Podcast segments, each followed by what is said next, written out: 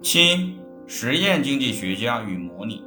最近，一群经济学家开始在经济学中采取一种不同的经验研究方法，利用动物或者人担当一种不知名商品的购买者和销售者，在了解基本的供给与需求条件的前提下，来确定理论是否正确地预测了实验中出现的结果。这些实验经济学家宣称。通过他们的实验，已经证明了不同的经济命题。我们来考察他们运用一种称作双重口头拍卖市场的程序所进行的检验，其中购买者与销售者公开宣称竞价并出价。弗农史密斯是这一研究的领导者和发展者，他于1956年进行了实验室检验。来检验双重口头拍卖市场是否能够实现均衡。学生们承担了供给者与需求者的角色，并喊出他们的价格。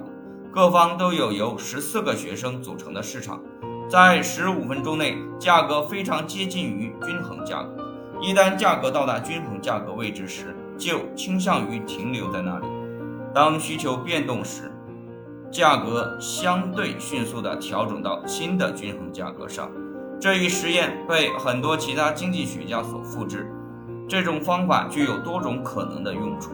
通过运用实验方法，经济学家就能了解市场如何在不同制度条件下发挥作用。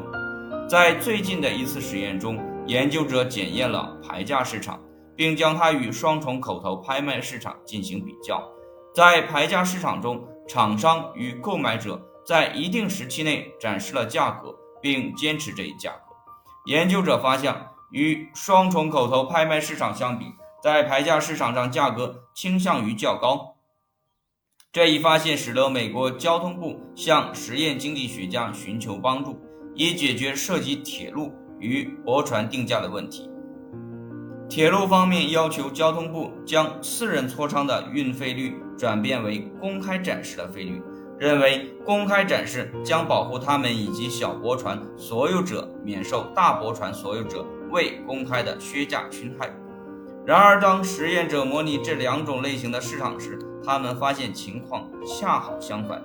价格展示比私人磋商更倾向于产生较高的价格，并伤害小驳船经营者。铁路因此放弃了他们的要求。实验经济学家所进行的另一项检验是有关科斯定理的。科斯定理表明，能够相互损害但又进行谈判的各方将进行讨价还价，从而得到一个有效率的结果。无论哪一方有造成损害的法律权利，实验的结果证明了这一预言。然而，实验发现，当通过掷硬币赋予个人法律上的权利时，他们几乎都不可避免地为获得博弈论所预测的溢价剩余中全部的个人合理份额，取而代之的是讨价还价者们几乎不可避免地平等地分享了剩余。这表明支配分享是一种公平的道德规范，而不是纯理性的个人最大化。实验进而表明，如果任意赋予你不对称的财产权，那么。个人并不认为他们是合法的。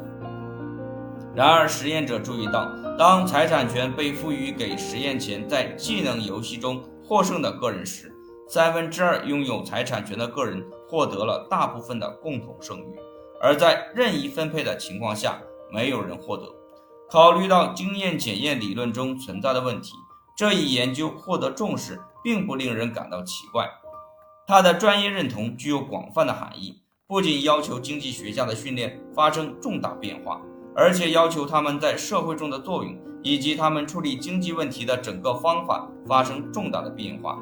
一项相关的发展是通过模拟进行分析的。在这项研究中，模型被设计为具有多个代理人，他们遵循着简单的地方化规则，然后进行模拟，并确定哪些规则能够存在，哪些不能。这使得建模者借助假设的继续存在来选择假设，而不是借助内省。总结：很难评价经济计量学最近的发展，它的历史是未实现的希望和预期的历史。这些无法实现的希望和预期，在宏观经济计量学中比微观经济计量学中要多得多。然而，应当提醒读者，我们对于宏观经济计量模型构建现代历史的看法可能过于悲观。构建了这些模型的人认为已经取得了进步，例如劳伦斯·克莱因及其同事断定。我们发现，在半个多世纪的宏观经济建模中，很多引人注意的教训已经被吸取。当然，这并不意味着宏观经济建模的进步是直线的，或者甚至说是单调或连续的，出现了一些退步。如果有后见之明，很多事情本可以按照不同的方式去做。但是已经取得了进步，并且我们认为，我们对现实世界宏观经济的了解与半个世纪前相比要多得多。这这一观点有可能是主流观点，但不是我们的观点，它也不是传统宏观经济计量学批评家们的观点。他们认为，一主流的结构模型并没有弄清楚正在估计和正在检验的是什么。二与合理的数量相比，模型提倡者所要求的数量过多了。批评家们所质疑的并不是经验检验，而是经验研究的适当种类。抨击来自于两个方面：制度主义者希望将更多的注意力放在定性数据上；一些人希望通过计算机来研究未受到理论阻碍的数据；还有一些人希望看到比当前所使用的检验还要复杂的检验。因为微观经济计量学集中于局部均衡问题，所以它所呈现的是不太严重的方法问题。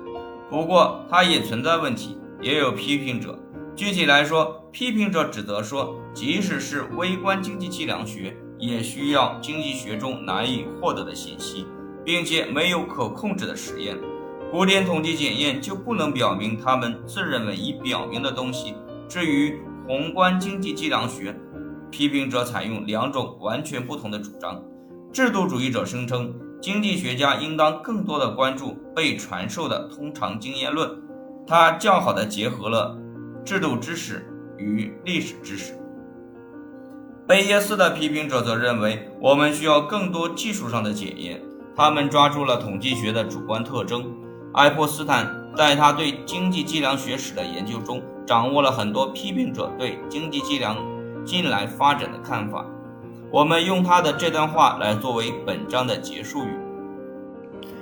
在没有可控制的实验或者得自于统一而稳定的人口大样本的帮助下，以至于更大的定量准确性。就这一点而言，经济计量学在所有学科中可能是独一无二的。其至为今经验表明，即使是最大的模型，也具有精确而单纯的结构。这些结构所代表的实际现象的有效性非常之低。美国制度主义者的研究项目与之相反的是在定量上不精确，但强调经济结构的一种复杂的分解的历史的方法。当所要处理的问题相当特殊时，他们的政策最为成功，并且允许以干中学的形式进行实验，例如失业保险计划的设计、劳动仲裁委员会的实行。或者配给项目的管理，一个更加关键的因素是对受到这些措施影响的不同经济群体的不同情况与动机的详细了解。与之相反，温宁的观测具有一定的合理性，即经济计量学家似乎完全关注于整个文明的病理学。这一研究表明，很多经济计量模型的不精确是对经济现象极为单纯化解释不可避免的结果。经济计量分析在一种制度约束与个人行为能够更加清楚地加以辨识的新的层面上进行，可能是最富有成效的。